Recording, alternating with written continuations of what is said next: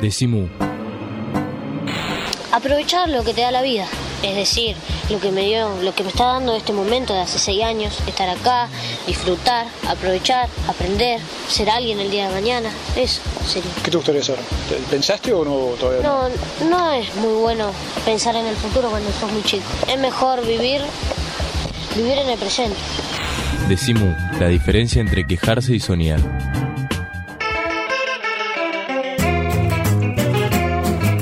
Estamos en un plan futbolero hoy con Ariel Sher, periodista, escritor, profesor, jugador. A ver, ¿de qué jugás? ¿Jugabas? ¿Cuáles son tus puestos favoritos a la hora de que la pelota empieza a picar en algún partidito, en una, invitación? En los partidos, como diría el maestro Galeano, en los que sueño, sigo jugando de número 5. Eh, decidí eh, que en un momento eh, la cancha era un lugar solo de añoranzas o de cuando me quedo dormido, porque fui haciendo el tránsito. Jugaba en el medio, como ya no jugaba nada suficientemente, según la evaluación de mis compañeros, en general más jóvenes, me pasaron de, de marcador central, pero después eh, como marcador central, si me superaban, y me superaban, era un riesgo excesivo para el equipo, entonces me devolvieron al medio para que los costos de tenerme en el equipo no fueran tantos. Eh, luego, como me di cuenta que ya no, iban, no me iban quedando destinos posibles, entonces migré afuera de la cancha. Pero, pero eh, un día le leí a Jorge Valdano, que es un buen amigo, en su primer libro, Sueños de Fútbol, el, el, acápite con el que empieza, son raras las noches que, en que no sueño con goles, no sé qué cosa, y míos. Bueno, yo no sueño con hacer goles, pues yo no hice goles como Valdano, pero son raras las noches en que no sueño fútbol. Jugar, jugar un rato y entrar a la cancha y oler ese, pastito recién regado. totalmente. Yo además camino, vengo a, encontrarme con vos eh, en, una plaza de una zona altamente urbanizada. Veo dos pibes eh, con un tío pateando y me quedo mirando, no es que lo elijo. Tal eh, Ahora, sigo hablando porque con Ariel podríamos hablar muchísimo sobre cómo todo esto es político, ¿no?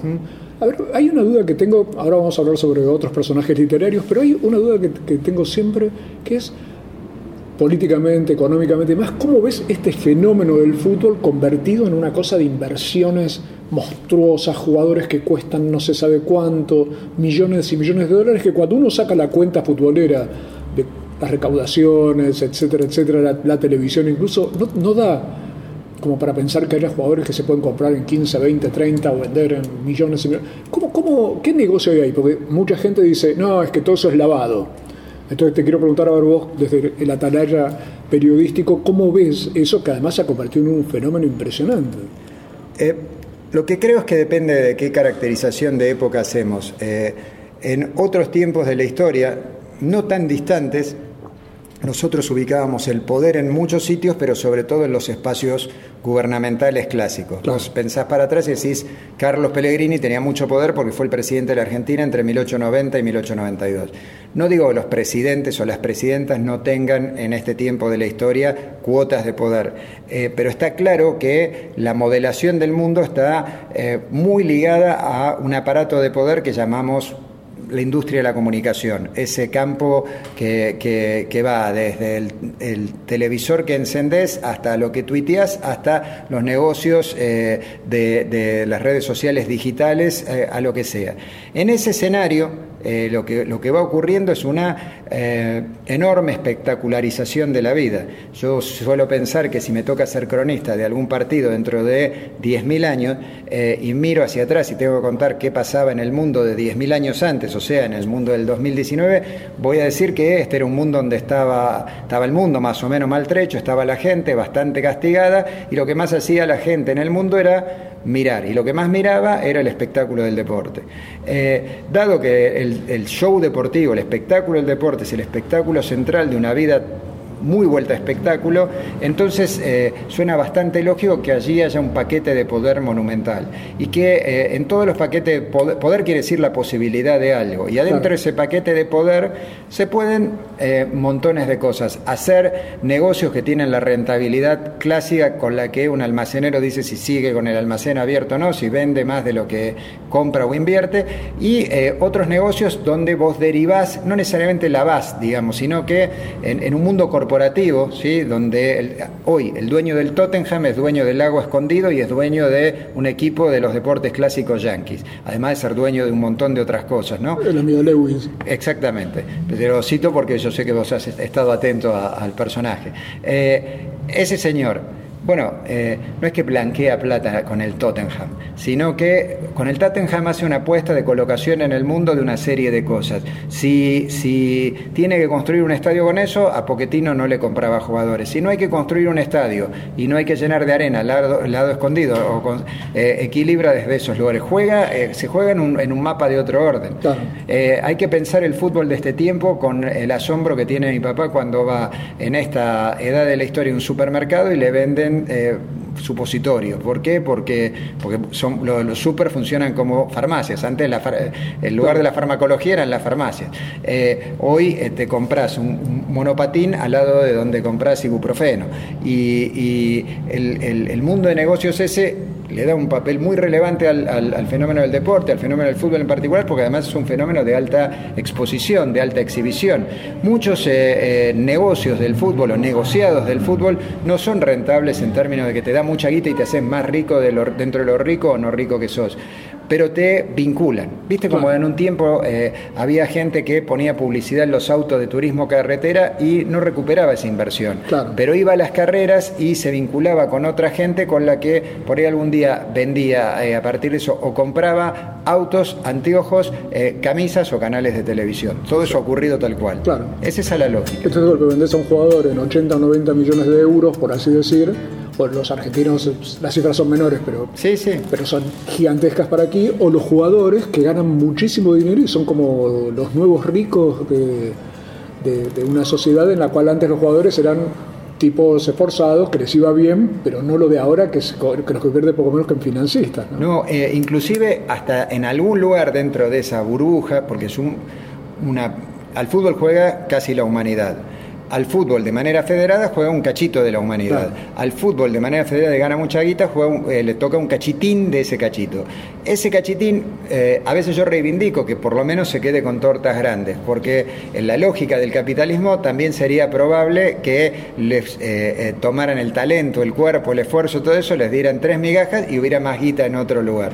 Entonces, la verdad que a mí me parece un despropósito que, gane un tenista, este, un automovilista, o un futbolista o un jugador de handball a veces eh, los millones de cualquier moneda que ganan. Pero por otro lado, dado ese show, son los, por lo menos son los actores. Por lo, menos, eh, por lo menos son ellos eh, los actores. Y a veces, inclusive, y este es otro rasgo interesante para esta época, algunos de esos actores miran su época y, ponen en cuestión la época desde el altavoz que le da a ser de deportistas notorios. Por ejemplo los jugadores uruguayos que en estas eh, semanas dijeron que se pronunciaron contra la calle Pou o mucho más, eh, de, manera mucho más potente, lo que ha significado como voz de la protesta política y social en Chile lo que hicieron los jugadores eh, de la selección de Chile, que tuvieron una, una expresividad muy potente en esa y la red social digital de algún jugador consagrado de Chile, la generación más,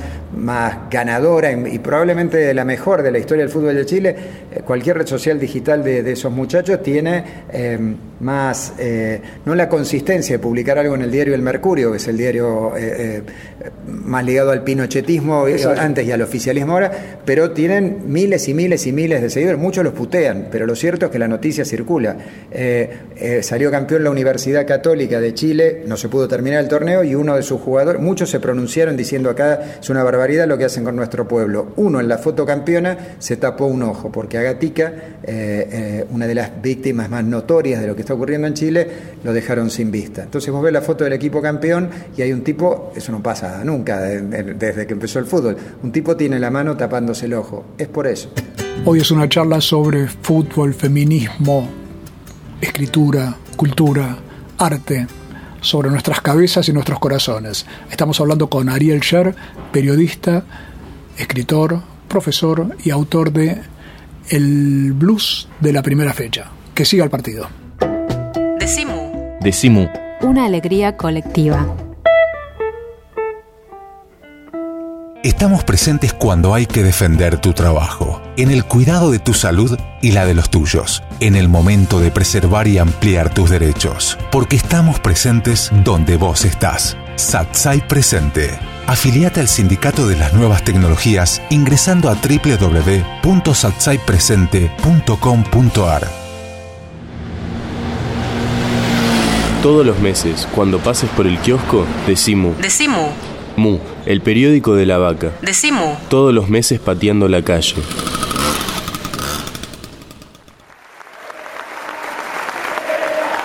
Y ahora vamos a escuchar las recomendaciones musicales de Pablo Marchetti, o sea, El Grito Pelado.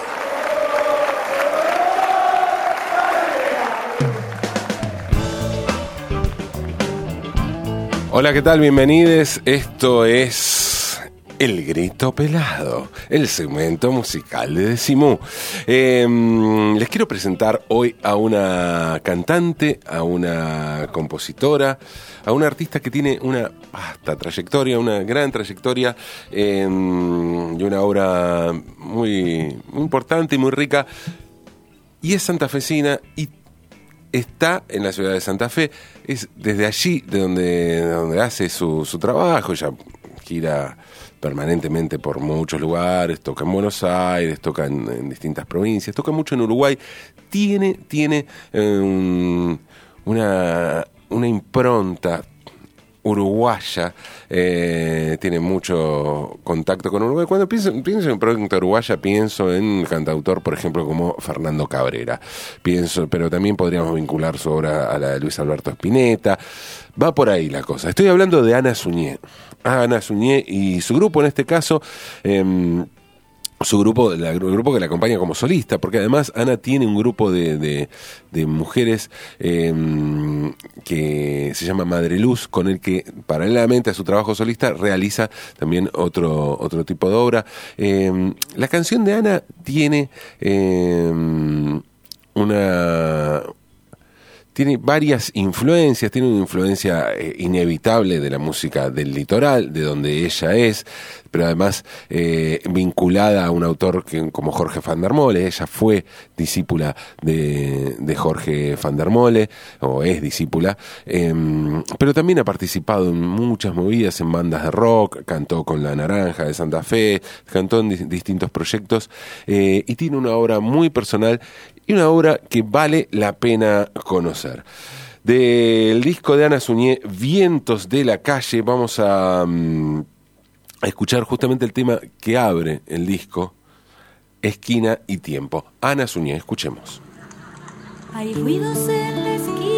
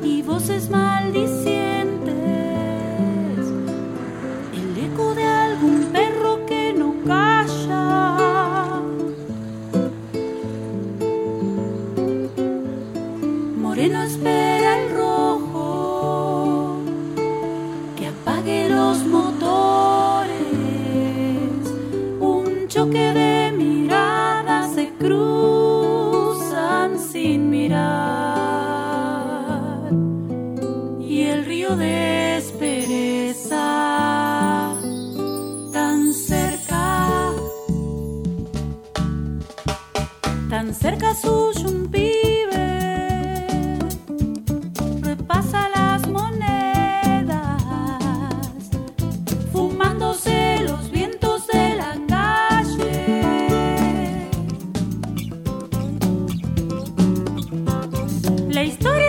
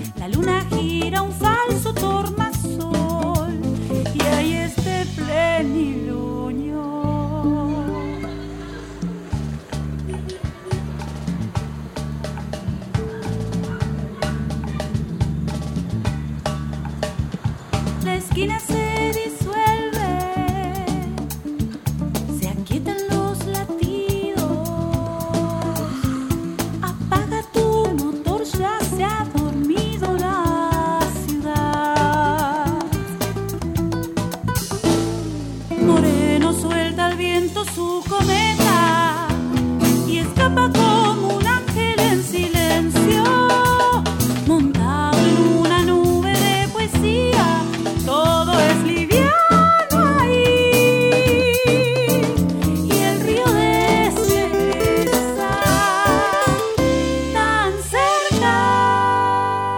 Esto fue El Grito Pelado, la propuesta terapéutica que cada semana nos trae Pablo Marchetti a Decimu.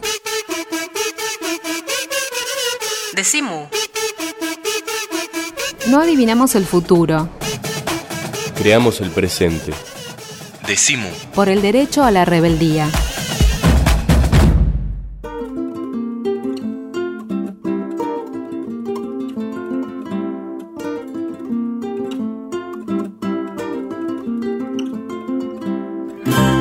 Ariel Sher tendríamos que hacer un programa de dos o tres horas, pero nos queda un ratito y no quiero dejar de preguntarte en, ese, en esta mirada que nos estás dando que es tan apasionante para entender el fútbol, el deporte, pero también las cosas de esta época, ¿no?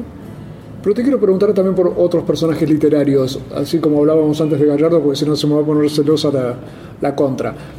Por ejemplo, el caso de Riquelme, con esa especie de pasión por entrar a la parte de poder que vos decís, él era de los actores, como Sí. decíamos antes, y de golpe está en ese otro rol. ¿Cómo ves a, cómo lo ves a él como personaje? Porque fue un tipo que estuvo desaparecido, da la sensación de una persona seria, melancólica, otros dicen que no, que es un lío en el vestuario. Te quería preguntar a ver cómo, cómo, cómo lo, lo interpretás. Eh, Riquelme me parece que eh, sobre todo hoy está haciendo eh, un, un gran lío eh, porque mirado desde la historia él hace lo que los primeros jugadores de Boca. Cuando Boca se fue fundado en abril de 1905, los dirigentes eran los jugadores del club. Claro. Eh, y en el proceso fundacional de cualquier club también. Eran más jóvenes que Riquelme ahora. ¿sí? Eh, eh, mucho más jóvenes que Riquelme ahora.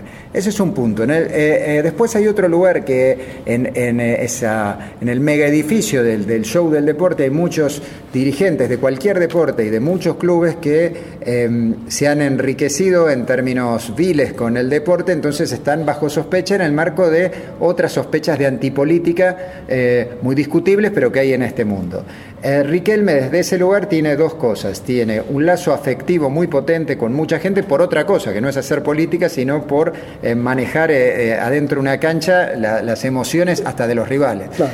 Y, Y por eh, patear determinados tiros libres, digamos. por ejemplo, claro, pero un, sabio de este juego. Claro. Pero hace algo eh, que, que destartala porque dice, voy a jugar otro tipo de partido. Eh, eso genera rechazos y, y- y exhibe prejuicios de clase. Porque hay un lugar donde hay gente que lo mira y dice, este está, para, está bárbaro que juegue de número 10, inclusive que sea un gran número 10 y que, se, eh, que piense muy bien y que ponga patas para arriba a los periodistas cuando lo interrogan. Pero meterse en el terreno de la disputa institucional no le corresponde, pues es un plebeyo. Eh, desde ese lugar Riquelme molesta, más allá de cuáles hayan sido sus disparadores o motivaciones personales, pero desde ese lugar molesta. La otra cosa que me parece que revela eh, que haya aparecido en, en esos lugares es que... ¿Cuál es el vínculo de, en este tiempo de la historia de, lo- de- los socios de los clubes con, el club? Porque eh, el, debate que, con la aparición de Riquelme, o inclusive sin él, que daba vueltas en boca, es eh, tenemos que volver a ganar todo, tenemos que volver a ser campeones. Está desdibujada, sobre todo en boca, la idea de que eso es un club. Eh, hay que ser equipo de fútbol y ganar que Riquelme lo haya dicho en toda su campaña eh, eh, me parece lógico porque él dijo yo hablo de esto, ojalá me forme en otras cosas, pero yo no voy a ser el presidente del club, yo me voy a ocupar, me llamaron para que me ocupe del fútbol, que es de lo que yo entiendo. Claro. Eh, casi fue el único, por omisión, fue casi el único que habló de que nos estaba hablando de otra cosa. Y eh, en esa dinámica me parece interesantísimo que... porque también transparenta eh, qué le pasa a la gente con quienes lo representan. Eh, eh, Riquelme su, su pergamino para llegar es ser distinto que los otros, haber salido campeón y eh, en el caso de, de alguna gente, eh, de no poca gente, expresa eh, una adhesión a, a- a- a la línea más cercana al, al gobierno nacional saliente. Claro. Eh, porque Daniel Angelici, el presidente saliente, es un tipo muy asociado al macrismo, muy del corazón del macrismo, más allá de los matices que hay ahí adentro. Y el macrismo está en boca desde el 3 de diciembre del 95, cuando Macri ganó la elección. Entonces, eh, también eh, me parece que hay efervescencias que tienen que ver con este último punto. La aparición de una fórmula capaz de, eh, de- que, que mostró capacidad de, de- de sacudir el tablero coincidió con un tiempo en el que cambiaba el sello político a nivel nacional. Bueno, y otro personaje, Maradona, que ha tenido tantas versiones de Maradona que es infinito, pero bueno, por lo menos como lo estás viendo hoy con esta cuestión de ser técnico, pero veces se sigue metiendo en política, se mete en la interna de Boca y se- todo. Es como que no hay tema al que le quede ajeno. Su vida privada transparentada, bueno, tremendo. Maradona es a veces alguien muy notorio que está en el mundo y a veces el mundo es algo muy notorio que queda dentro de Maradona. Eh, si no, no entendemos de qué hablamos. Eh, Maradona eh, es, un, es el actor más famoso y más resonante.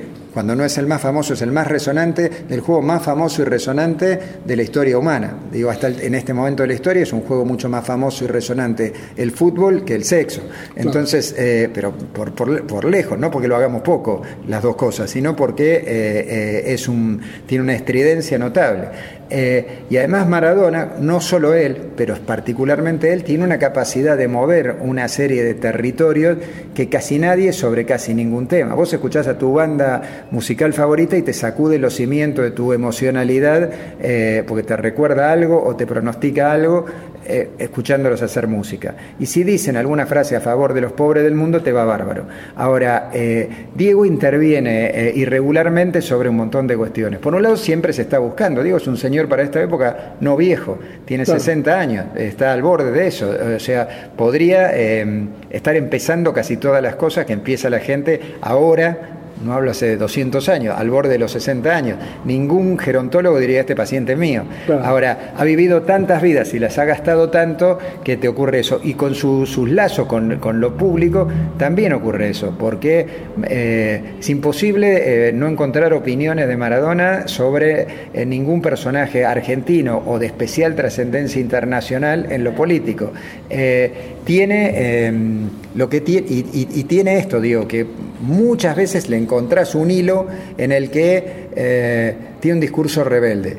Siempre tiene un discurso de, de rebeliones. A veces se revela contra, contra los que a vos te parecen posibles rebeldes, ese es el otro lío. Claro. Eh, no, no me parece que sea fácil eh, trazar una línea describiendo eso. Lo que, lo que sí nos ocurre con Maradona es que eh, de una manera o de otra se las arregla para impactarnos, ya no dejando ingleses de culo en un césped mexicano, pero, pero la herencia de eso es que tiene una gran capacidad para eso. Y además en el territorio de, eh, de un mundo en el que parece que las cosas solo son si son dichas en determinados escenarios, Maradona eh, dice mucho y dice eh, mu- muy, potente en esos escenarios. Maradona es alguien que, eh, que sería inconcebible en una edad que no fuera la edad de la industria de la comunicación. Tal cual. Y es como la contrafigura de Messi, que sería nuestro otro genio del fútbol, tranquilo, familiero, nunca un conflicto, a lo sumo algún comentarito sobre Cristiano Ronaldo, pero muy, tan leve que casi que es un suspiro, ¿no? ¿Cómo lo ves? Eh, los veo como contrafiguras en eso, en otras cosas los veo parecidos. Me parece que eh, Maradona justamente convoca una serie de cosas por su condición de héroe épico y a veces héroe individual, digamos, porque, Claro. eh, porque Diego nos sacó campeones, aunque los otros que jugaban con él eran muy buenos también, y el equipo del 86 te podía gustar más o menos, pero era un equipo consistente, eh, o se fue volviendo eso. Eh, Messi tiene que ver con otra edad de la historia del fútbol y con un recorte de perfil eh, nada maradoniano, eh, lo que no lo vuelve a, a Messi un antimaradoniano. Pero eh, fíjate que Messi, aún sin hablar en esta edad ultramediática, por jugar en el Barcelona y por los ciclos políticos que hay en Cataluña, que es donde queda el Barcelona, queda atravesado por una serie de, cuestiones, porque el mundo del poder en Madrid, si quiere golpear sobre ciertas cuestiones en Barcelona, va a ir sobre Messi, y todos sospechamos de ciertas acusaciones sobre Messi, han venido de esa disputa política, como al revés, ciertas acusaciones sobre Cristiano. Es muy difícil que Cristiano Ronaldo y Messi se levanten en la mañana como nosotros dos y digan, bueno, con esto llegamos más o menos hasta acá o allá, porque son muy ricos y además porque tienen una relación eh, con la administración de sus cuentas que, que es imposible, no, Claro. no las ven, eh, no, la, no, no, No las pueden imaginar. No, Esa no. cantidad de plata es inimaginable. Claro, es la cantidad y el modo de administrar. Claro. Porque, porque vos decís, bueno, puede ser alguien muy rico y lo tiene todo en la cuenta del Credit o del Banco francés, pero eso no existe, que quebraría, o sea, reventaría la lógica de, de- de la cabeza de alguien y de los propios. Bueno, no hay clientes particulares que funcionen así. Y además cualquier inversor se lo desaconsejaría, le diría, qué sé yo, comprate una casa más. Eh, me parece que, que son, son contra... Y además hay la gente gente y cada persona es cada persona y tienen trazos e historias individuales distintas. Pero entonces te pregunto la última cosita, Ariel. Se vienen de nuevo la Copa América, estas cuestiones. ¿Tenemos Messi para seguir jugando? ¿O, porque está en ese cuestionamiento a que en realidad no puede y no llega? Entonces sería el monstruo que ha logrado todo y que le falta solo una cosa, que es la que nos ha dado dolor de cabeza a nosotros. Eh, mientras, como dijo Messi hace unos días cuando ganó su sexto balón de oro, su voluntad de jugar y, eh, esté y esa voluntad se corresponda con ciertas reacciones de, su, de sus músculos, eh, Messi va a jugar. No, no me parece concebible ningún equipo de fútbol que tenga la posibilidad de poner a Messi y, no ponerlo. Eh, Messi jugó la última Copa América en en Brasil su torneo quizás menos gravitante con la selección de, fútbol. Eh, pero igual en algún lugar eh, estaba él. Quizás hasta por gravitar menos el equipo encontró algunas pequeñas llaves en el final de esa Copa América para no depender tanto de Messi. Pero es difícil. Yo he hablado con muchos entrenadores que dirigieron a Messi en Argentina y afuera de Argentina y te dicen, y vos si jugaras, así yo vengo, viniera y te indicara, eh, autonomizate de Messi, vos le darías todas las pelotas. Y yo pienso eh, que gente que juega cien mil veces mejor que yo, pero un millón de veces menos que Messi, debe hacer eso.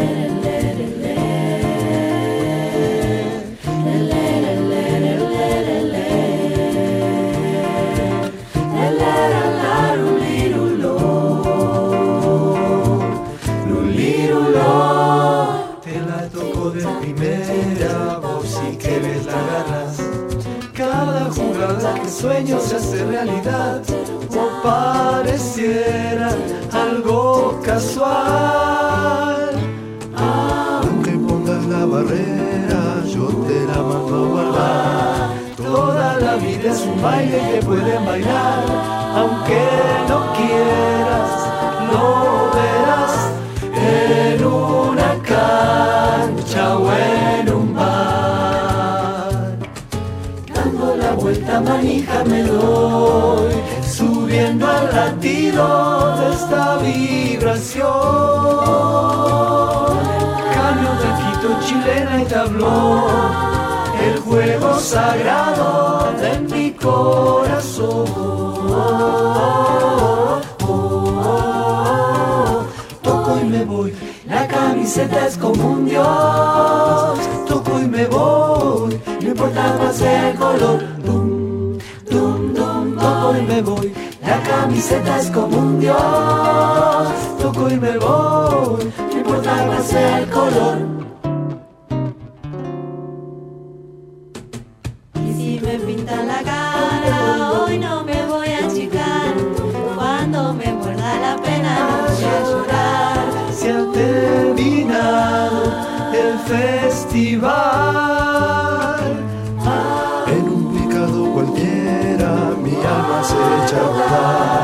Este es el juego que siento y no pienso parar. Yo pongo el cuerpo hasta el final en una cancha o en un bar. Dando la vuelta manija me doy, subiendo al latido de esta vibración. Tú en el jueguito sagrado de mi corazón.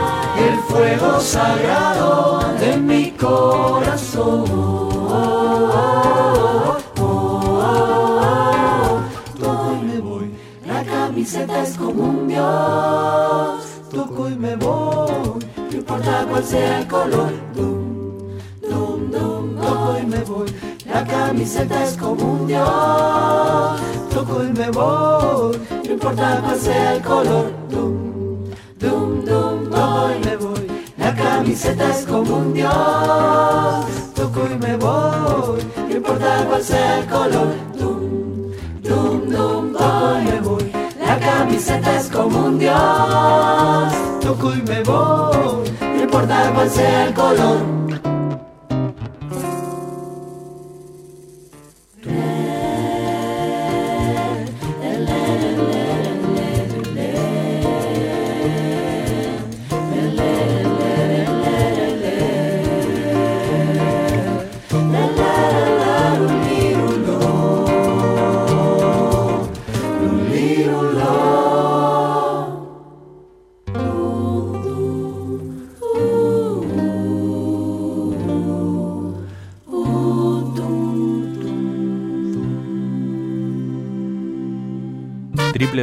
www.lavaca.org